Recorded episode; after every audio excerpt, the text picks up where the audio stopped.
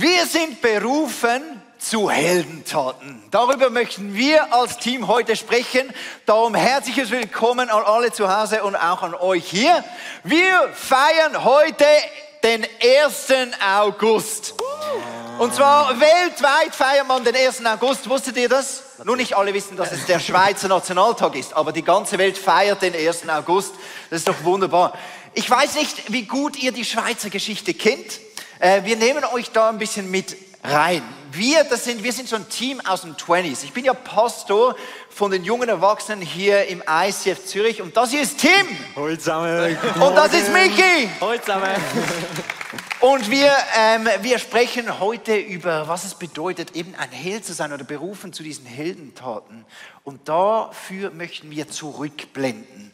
Wir möchten euch ganz zurücknehmen, nämlich an den Moment, wo unser wunderschönes Land entstanden ist, vor 730 Jahren. Am 1. August 1291 trafen sich die führenden Männer aus den Kantonen Uri, Schwyz und Unterwalden auf der Rütliwiese, um sich gegen ihre habsburgischen Unterdrücker zu verbünden. Dieses Treffen wurde zur Geburtsstunde dieses kleinen, aber feinen Landes im Herzen Europas.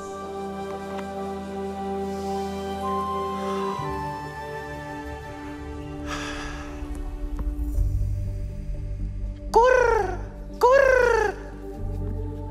Arnold, Arnold, bist du es? Nein, ich bin der Stauffacher Werni aus dem Kanton Schwyz. Ah, grüezi. Grüezi. Grüezi. Grüezi. Ja, freue mich. Ich bin der Fürst Walter aus dem Kanton Uri. Grüezi. Grüezi. Ja, Sie sind aber pünktlich, hä? Ja, wissen Sie, im Kanton Schwyz, da sind die öffentlichen Verkehrsmittel so pünktlich wie eine Schweizer Uhr. Ah, das macht aber Sinn. Das macht Sinn. Macht Sinn. Macht Sinn. Grüezi. Grüezi. Grüezi. Ich bin der äh, Arnold von Melchtal. Ah, Guten Morgen. Grüezi. Grüezi. Ähm, ich, ich, sorry, ich bin ein bisschen zu spät. Ich äh, hatte noch ein Fondue mit ein paar Freunden, aber da ist mein Brot reingefallen und da musste ich noch einen Witz erzählen. Als Strafe. Kennt ihr, kennt ihr den Witz? Kennt ihr den Witz? Witz, Witz, Witz. Wo steht die größte Orgel der Welt? Keine Ahnung. In Habsburg natürlich. Acht Millionen Pfeifen. Habsburg, Pfeifen. Der, der, war, der war ganz ein Fägiger. Ja. Ähm, Item, wollen wir jetzt zu unserem Schwur kommen? Stimmt, ja. Komm, komm, Freunde.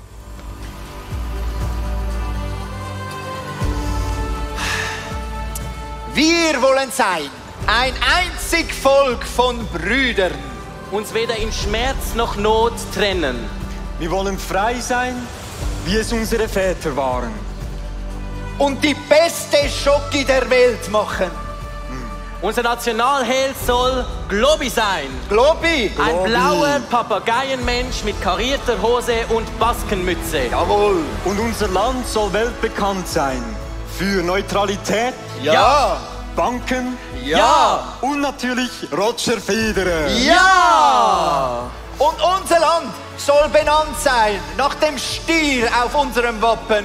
Uri. Hey, Was? was sicher nicht? Nein.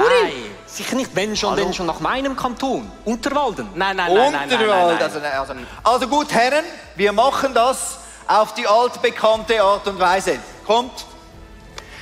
Sieg, sag, suck. Hey! Also gut.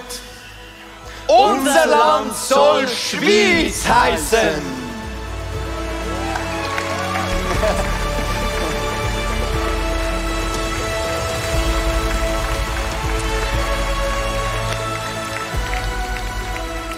Ja, Freunde, genau so ist es damals passiert, wie die Schweiz entstanden ist. Und dann folgten viele so Heldentaten. Die Schweiz hat ganz viele so Helden. Zum Beispiel kennt ihr Winkelried?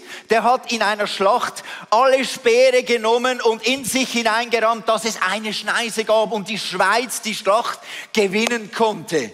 Oder kennt ihr den Bruder Klaus, Niklaus von der Flüh? Das war ein ein Einsiedler, der hat sich zurückgezogen zum Gebet und als alle Kantone Riesenstreit hatten, hat er die Lösung gebracht, wie man ein föderalistisches System bauen kann, in dem die Städte und die ländlichen Kantone in Frieden zusammenleben können. Und so gab es ganz, ganz viele Helden. Und was bedeutet es eigentlich, Held zu sein? Und darum haben wir hier einen ausgebildeten Germanisten unter uns, nämlich der Michi. Was bedeutet Held sein? Let's go. Genau. Wenn wir heute über Helden sprechen, ähm, nützt es uns geht definitiv, wenn wir ein bisschen wissen, wie ein Held aufgebaut ist. Wir gehen da, dafür in der Zeit etwas zurück in die altertümliche Literatur. Dort gibt es die sogenannte Heldenreise. Und diese definiert gewisse Punkte, die ein Held erfüllen muss, damit er zu einem Helden wird. Wir fangen beim Anfang an. Und zwar, jeder Held steht grundsätzlich für eine Tugend. Ähm, Tugenden sind positive Qualitäten und Charaktereigenschaften, die er aufweist. Beispielsweise einen Sinn für Gerechtigkeit haben, Weisheit, Intelligenz, ähm, körperliche oder psychologische Stärke. Und jetzt in unserer Schweizer Geschichte haben wir unseren Schweizer Nationalhelden, Wilhelm Tell, und er steht für die Schweizer Unabhängigkeit und Freiheit. Darum ist seine Tugend der Wunsch nach einer freien Schweiz, nach einem freien Volk. Das ist sein Antrieb, den es braucht, damit er zum Helden werden kann. In einem zweiten Teil ist es immer sehr wichtig, dass der Held in einen sogenannten Konflikt geführt wird. Der Konflikt ist ein äußerer Umstand, der seinem Wesen widerspricht. Jetzt bei Wilhelm Tell ist es so, dass er den Habsburgern begegnet, die das Schweizer Volk unterdrücken. Und ihr seht bereits das Muster, Freiheitswunsch begegnet Gefangenschaft, Gerechtigkeit begegnet Ungerechtigkeit, Mut begegnet Angst. Das, ist, das seht ihr überall in den Büchern und in den Filmen. Das ist so ein klassisches Muster. Und es braucht den Konflikt, denn erst durch den Konflikt kann der Held sich als Held bewähren. Denn der Konflikt führt dazu, dass der Held in eine Konfrontation geht mit dieser Situation und diese überwindet. Gerade in der klassischen Literatur ist es so, dass das Gute im Helden das Böse überwindet. Und das ist auch bei Wilhelm Tell so. Ähm, er begegnet Gessler, einem Anführer ähm, der Habsburger, bringt ihn mit seiner Armbrust um und führt das Schweizer Volk in die Freiheit. Wahre Helden führen stets in eine Freiheit. Und Freiheit ist ein großer Begriff. Das kann sein Freiheit von der Unterdrückung eines anderen Volkes, wie jetzt bei Wilhelm Tell beispielsweise. Es kann aber auch sein, dass, Wilhelm, ähm, dass der Held selbst frei wird, beispielsweise von einer schwierigen Vergangenheit.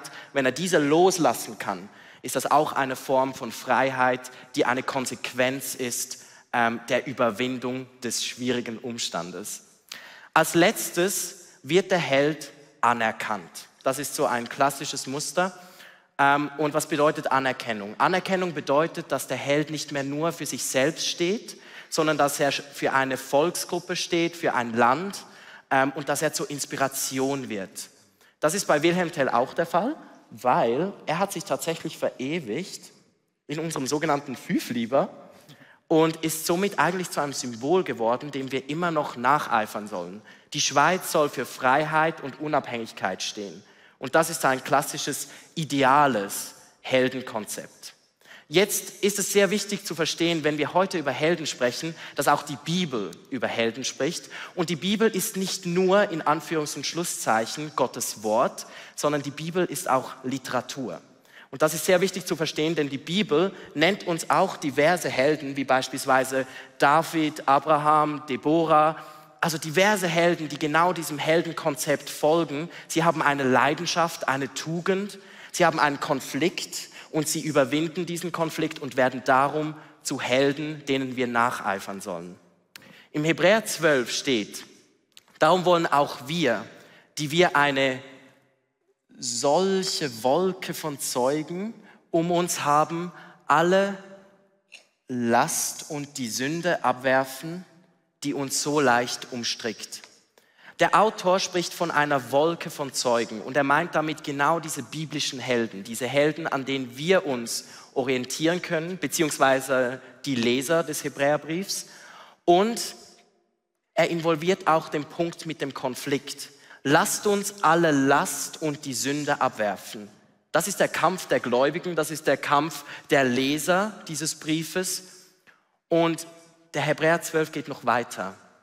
Lasst uns mit Ausdauer in dem Wettkampf laufen, der vor uns liegt und dabei auf Jesus blicken, den Urheber und Vollender des Glaubens.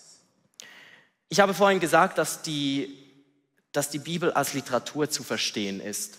Und das wird gerade im letzten Punkt sichtbar. Denn sowohl das Alte Testament als auch das Neue Testament bildet im Gesamten eine große Heldengeschichte.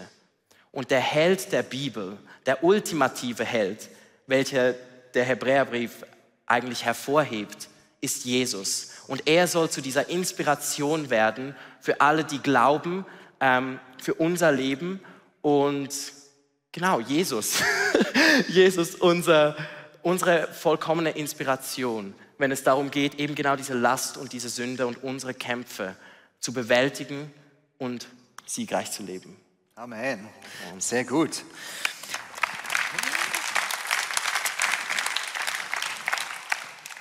Jesus wurde sogar vom Propheten Jesaja angekündigt als, hey, es kommt der Held oder der Gottheld. Gott selber zeigt sich als Held. Da möchten wir dem ein bisschen nachgehen. Was bedeutet es, dass Jesus unser Held ist? Wir sprechen erstaunlich selten darüber, dass äh, Jesus der Held ist. Und wir singen auch wenigen Liedern, You're my hero. Noch ein bisschen wenig, aber eigentlich ist das ganz ein zentraler Punkt an, dem, an der Identität von unserem Gott, von unserem Jesus. Und ich möchte das anhand von diesem Bibelvers machen. Wenn du einen Bibelvers auswendig lernen musst, dann nimm den, weil der fasst die ganze Heldengeschichte von Gott, von Jesus zusammen. Denn Gott hat die Welt so sehr geliebt, das merken wir uns, so sehr geliebt, dass er seinen einzigen Sohn hingab, also die Hingabe, damit jeder, der an ihn glaubt, nicht verloren geht, sondern das ewige Leben hat. Ein sehr bekannter Vers, oder? Und jetzt nehmen wir den mal ein bisschen auseinander im, im Blick auf, warum ist eben Jesus dieser Held. Die große Tugend von unserem Gott ist seine aufrichtige, grenzenlose Liebe, die er zu uns hat. Das Wort, das hier gewählt ist für so sehr hat Gott die Welt geliebt, ist diese Agape-Liebe, die keine Grenzen kennt. Also das ist die große Tugend von unserem Held, unserem Gott. Dann weiter ist aber ein Konflikt da. Der Konflikt ist nämlich, dass die Menschen verloren gehen wenn sie unter der Herrschaft der Sünde bleiben. Also die Sünde bringt diesen Konflikt herein, weil die Menschen sich abgewandt haben von Gott, ist eine Trennung entstanden und ohne diese Lösung gehen die Menschen verloren. Das heißt, Jesus muss eine Lösung bringen. Und was ist die Lösung? Dass er sein Leben hingibt, am Kreuz für die Menschheit stirbt. Das ist die Lösung.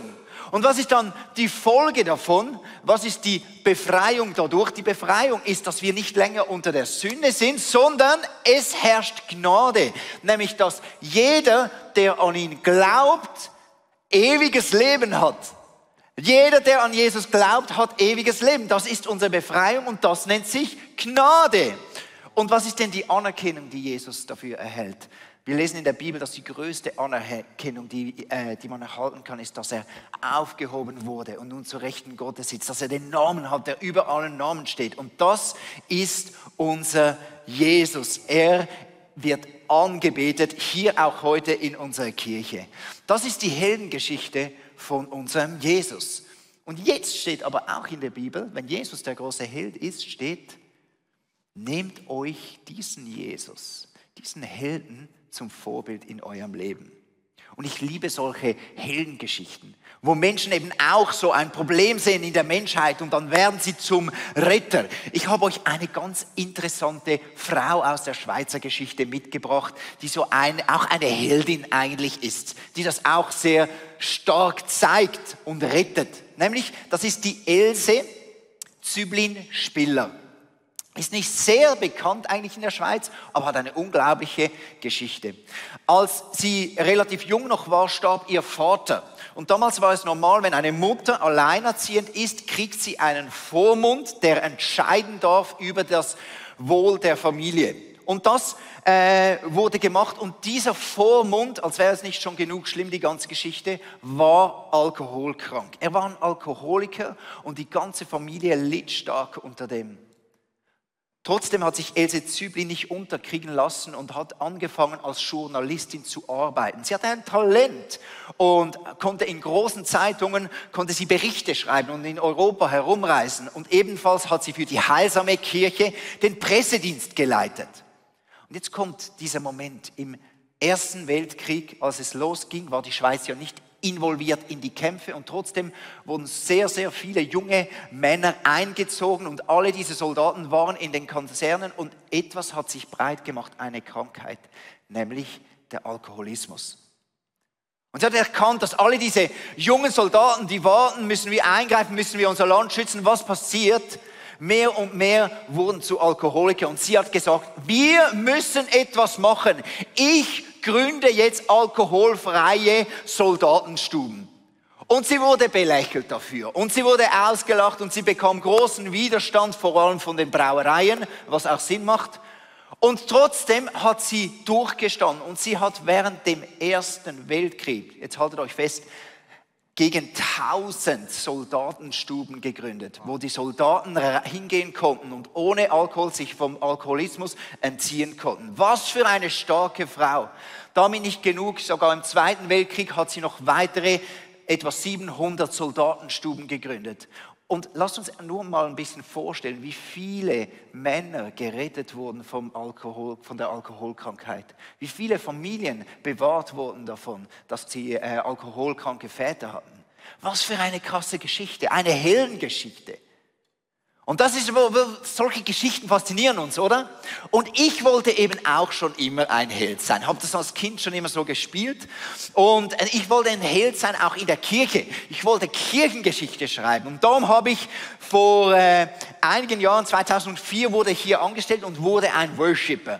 Ich wurde ein Worshipper, wenn ich wollte, Kirche bauen, hier im ICF Zürich. Und dann 2012 wurde ich sogar noch Pastor von den jungen Erwachsenen. Und dann ein paar Jahre später ähm, sind wir hier in dieses äh, wunderschöne große Gebäude gezogen und dann haben ein paar Freunde von mir haben gesagt, lasst uns doch eine weitere Kirche noch gründen in der Stadt Zürich, dass wir so eine Location in der Stadt Zürich haben. Und so haben wir ICF Zürich City angefangen, weil ich habe das Bedürfnis gesehen, dass wir in der Stadt etwas kleiner für meine Freunde doch eine tolle Kirche noch haben könnten. Das habe ich so neben dem 20s noch gemacht und ich wollte so eine Heldengeschichte schreiben. Das wird sicher sicher riesig. Doch dann kamen die ersten Probleme. Plötzlich wurde uns die Location gegründet. Wir mussten vom Abend auf den Morgen wechseln und dann kamen äh, weitere Umstände und ich kam ans Ende meiner Kräfte. Und dann mussten wir eine Lösung finden und wir fanden keinen Nachfolger gleich und so. Und dann mussten wir schlussendlich sagen, es tut mir sehr leid, ich kann nicht mehr alles machen, ich habe mich über, über, überschätzt und wir müssen diese Kirche jetzt schließen. Und anstatt dass es eine Heldengeschichte gab aus dem, war es eine Geschichte, wo ich gemerkt habe, ich habe viele Menschen enttäuscht, ich habe mich völlig überschätzt und meine Heldengeschichte ist so oft geprägt von meinem eigenen Scheitern.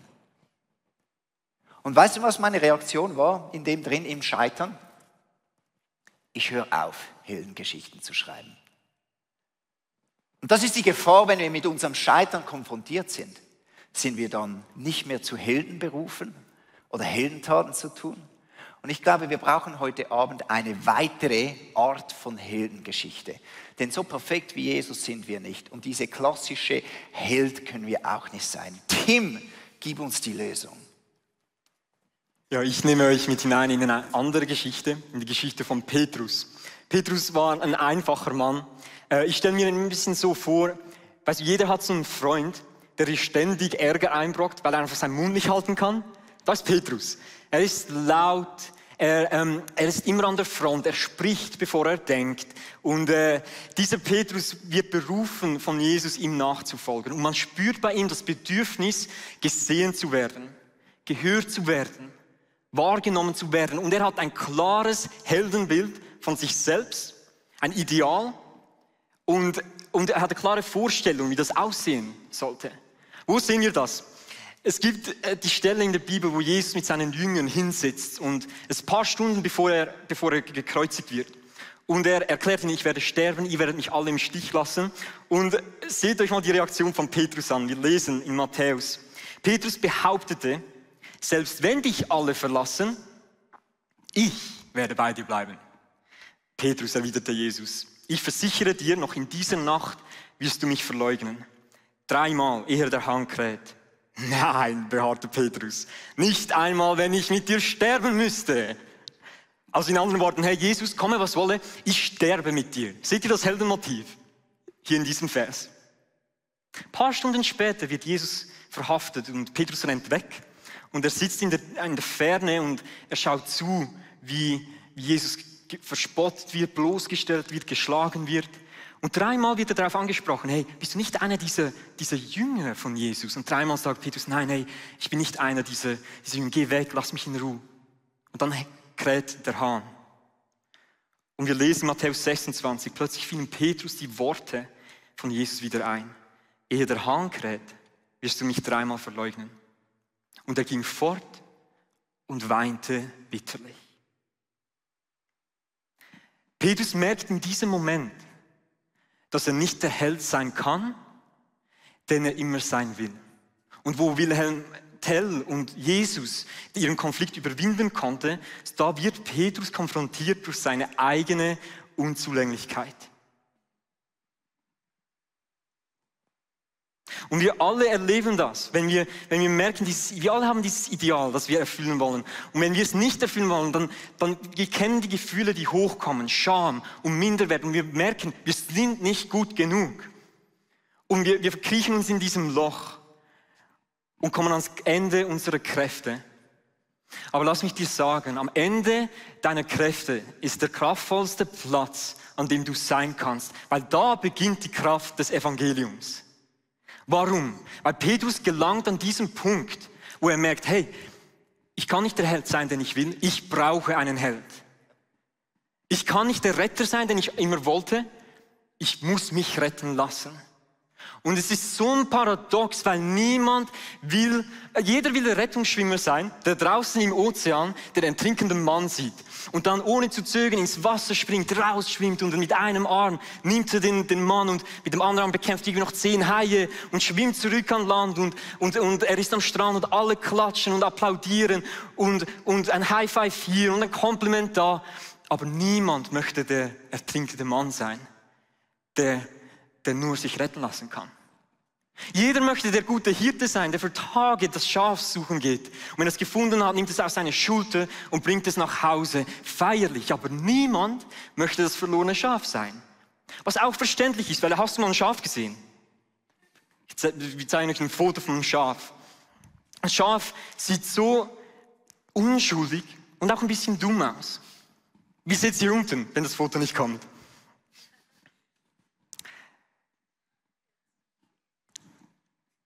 Ja, wunderschön. Wir sehen in der Geschichte von Petrus, wie stolz, nämlich etwas zu sein, das du nicht bist, aber auch der Minderwert, nicht der sein zu können, der du sein willst, sein Leben bestimmen. Und ich sage dir heute, wenn Stolz und Minderwert dein Leben bestimmen, dann wirst du nie in eine tiefe Beziehung mit Jesus kommen. Warum? Warum? Weil der Stolz sagt, ich brauche keinen Retter. Ich bin gut genug. Ich kann das alleine. Und der Minderwert aber sagt, weißt du was, ich glaube nicht, dass ich es würdig bin, gerettet zu werden. Und vielleicht sitzt du jetzt hier und du denkst dir, hey, ich möchte, ich möchte nicht mehr mit dem zu tun haben, Tim. Ich weiß nicht, wie ich den Stolz brechen kann und den Minderwert. Und ich sage dir, schau zu Jesus, weil vor 2000 Jahren, als Jesus an diesem Kreuz hing, konfrontierte er beides, den Stolz und den Minderwert, den Stolz, weil er sagt, hey, wenn du das nächste Mal das Gefühl hast, du bist besser als alle anderen, schau ans Kreuz. Jesus musste für deine eigene Unzulänglichkeit, für deine Fehler und dein Vergehen sterben an diesem Kreuz. Aber dann flüchte dich nicht in, in, in Minderwert und denke, oh, ich bin so schlecht und Jesus musste sterben für mich. Nein, weil Jesus sagt an diesem Kreuz gleichzeitig, dein Wert ist so unglaublich groß, dass ich an diesem Kreuz für dich sterben wollte. Und es scheint mir, als würde Jesus an diesem Kreuz hangen und runterrufen, Tochter, ich nehme deinen Platz. Sohn, ich zahle deinen Preis. Geh und sei frei. Und wir stehen da an diesem Lehrenplatz der Vergebung und, und wenn wir mit, mit, mit unseren Augen gerichtet auf Jesus, können wir jetzt langsam unsere Hände öffnen und den Stolz loslassen, den Minderwert loslassen. Und nun sind wir genau da, wo Gott uns will. Und müssen nur noch empfangen. Die Güte, die Barmherzigkeit und die Gnade von unserem himmlischen Vater. Und es ist auch der Ort, wo Gott dich endlich berufen kann. Wir lesen am Ende des Johannesevangeliums, wie, wie, wie Jesus nochmal Petrus trifft. Und er sagt zu ihm, hey, weide meine Schafe. Das Krasse daran ist, dass Petrus musste lernen, ein Schaf zu sein, bevor er sich um Schafe kümmern konnte. Und weißt du, wir sagen dir heute nicht, sei kein Held. Wir sagen dir, sei ein Held für Jesus, mach große Dinge. Aber sei dir die neue Definition des Heldenseins, sei dir das bewusst. Weil es ist äh, biblisches Heldensein bedeutet nicht, dass du viele Menschen hast, die für dich klatschen dir applaudieren, dich verehren oder die Knie vor dir beugen. Nein, biblisches Heldensein bedeutet, du weißt, vor wem du dein Knie beugst.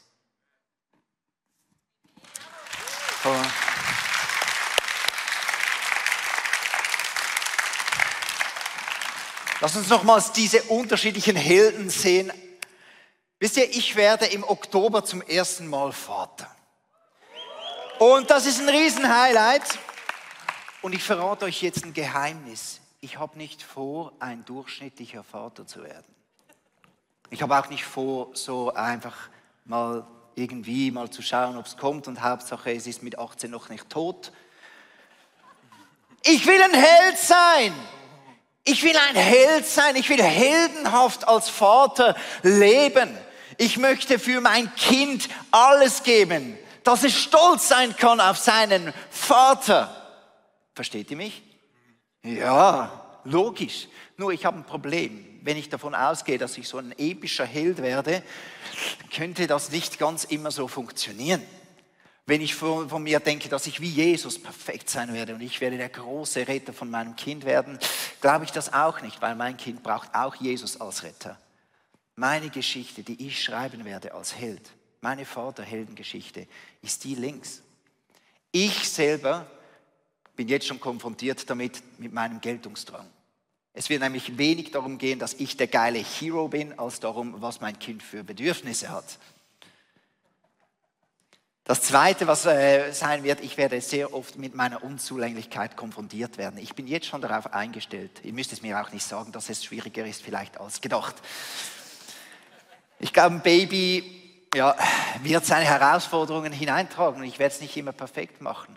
Und ich weiß jetzt auch schon, wenn ich ein Heldvater sein möchte, ich muss mich immer wieder von meinem Jesus retten lassen. Ich werde immer wieder an den Punkt kommen, wo ich sagen muss, ich weiß nicht weiter. Gott, hilf mir, rette mich aus meiner Situation. Und mein Fundament muss diese Gnade von Gott sein. Aber ich weiß dann, dass Gott mich immer wieder empfangen lässt. Neue Kraft, neue Vaterstärke, in die ich hineingehen kann. Und so kann ich diese göttliche Berufung als Vater entdecken für mich. Das ist mein Plan, diese Heldengeschichte zu schreiben. Und diese Heldengeschichte schreibe ich auch in meiner Ehe, als Ehemann. Ich möchte ein Held sein, aber auch als Freund, wenn ich Freundschaften lebe. Ich möchte ein Held sein.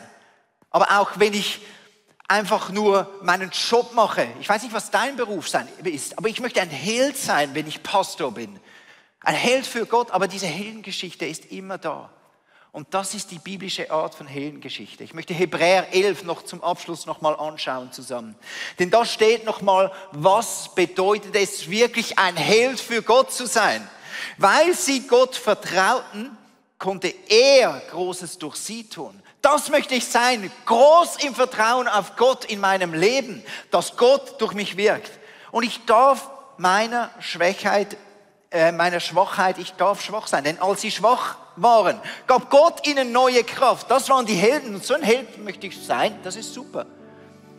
Und weil sie sich auf Gott verließen, vollbrachten sie wahre Heldentaten.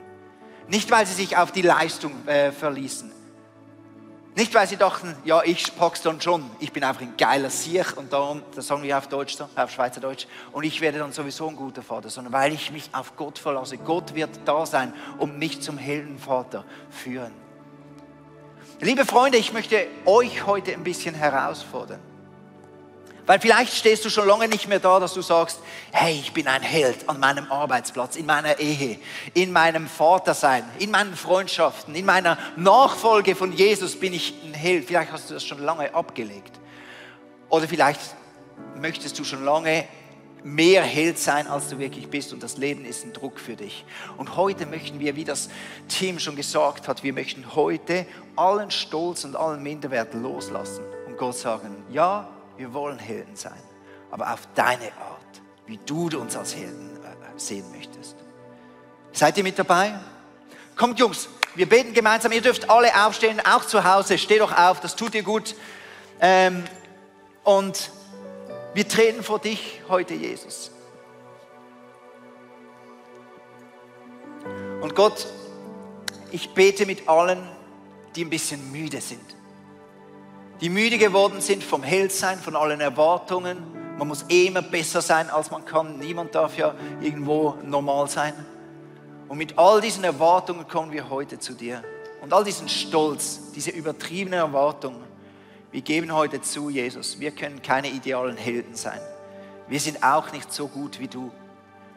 Wir brauchen Gnade, wir brauchen deine Rettung. Und Jesus, heute in all diesem Druck, all diesen Leistungen, wir beugen uns vor dir und sagen, Jesus, ich lasse das los und ich beginne eine Heldengeschichte zu schreiben, die auf meinem Vertrauen auf dir beruht. Und wir beten für alle, die das Gefühl haben, dass sie es nicht wert sind, etwas Gutes zu vollbringen, die den Glauben an sich selbst verloren haben durch vergangene Desaster, durch Dinge, die nicht funktioniert haben. Und Jesus, ich danke dir, dass du für genau diese Leute gekommen bist, genau weil sie es wert sind. Und wir bitten dich wirklich, dass du heute diese Herzen füllst mit einem neuen Bewusstsein, was du alles an Gutem in diese Menschen gelegt hast und was du alles durch sie vollbringen willst in deiner Kraft und in deiner Gnade. Und ich danke dir, dass du keine Angst hast vor unserer Vergangenheit, vor alles, was zerbrochen ist, vor unserem Selbstzweifel und vor unserem Minderwert. Ich danke dir, dass du hier reinkommen willst. Und ich lade dich heute ein, dass du uns nochmal neu zeigst, wie sehr du uns liebst und wie du uns siehst. Ja, ich möchte auch für dich gerade in der Halle beten oder auch zu Hause, wenn diese, diese Idee, dass da ein Gott ist, der dich liebt und der dich retten will, neu ist. Und ich möchte dir auch zuschwören, du bist so mutig, dass du hier bist und dass du ähm, vielleicht dein Herz öffnest für diese Möglichkeit. Und ich bete einfach für all die, die jetzt gerade zuschauen und und merken, hey, ich, ich, ich kann nicht mehr, ich, ich, will, ich brauche einen Helden. Ich brauche dich, Jesus, der mich rettet. Und ich spreche über dir aus, Psalm 23,6, wo es heißt, seine Güte und seine Barmherzigkeit werden dir folgen alle Tage deines Lebens. Und dass wo immer du dich hindrehst, du sein Gesicht sehen kannst und wo immer du bist, du die Stimme vom Heiligen Geist zu, zu hören beginnst. In Jesus Namen. Amen. Lass uns jetzt in eine Worship-Zeit gehen. Wir beten unseren Gott an und ganz bewusst einfach mit uns über unserem Leben nochmal Gott setzen. Weiß nicht, was es dran ist, auch loszulassen und Jesus nochmals zu sagen, hey, wenn du mit mir bist, wer soll gegen mich sein? Ich nehme deine Berufung über meinem Leben nochmal ganz neu an.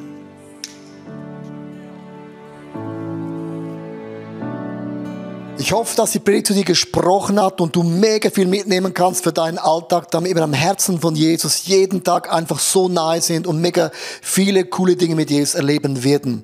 Wir möchten gerne mit dir in Kontakt treten und sagst, hey, ich habe Fragen, ich habe Anliegen, ich möchte mich gerne bei euch irgendwo integrieren, dann melde dich einfach bei uns, weil ich glaube, effektiv im Leben mit Jesus ist es so cool, gemeinsam unterwegs zu sein. Ja, unsere Leidenschaft ist es, dass wir Menschen positiv aufblühen sehen durch die Kraft von Jesus Christus und sehen, wie sie auch ihr Umfeld verändern. Und wir laden dich von Herzen ein, Teil von dieser Vision zu sein. Wir haben hunderte von Mitarbeitern, Menschen, die unsere Kirche unterstützen mit Gaben, Fähigkeiten und auch mit unseren Finanzen. Und ich danke dir von ganzem Herzen, wenn du ein Teil von dieser Vision bist, auch mit deinen Finanzen. Ja, abonniere doch unseren Kanal damit du immer den neuesten Content bekommst und informiert bist, was Gott alles macht durch unsere Church. Und es würde uns mega, mega freuen. Also bis zum nächsten Mal. God bless you und ciao zusammen.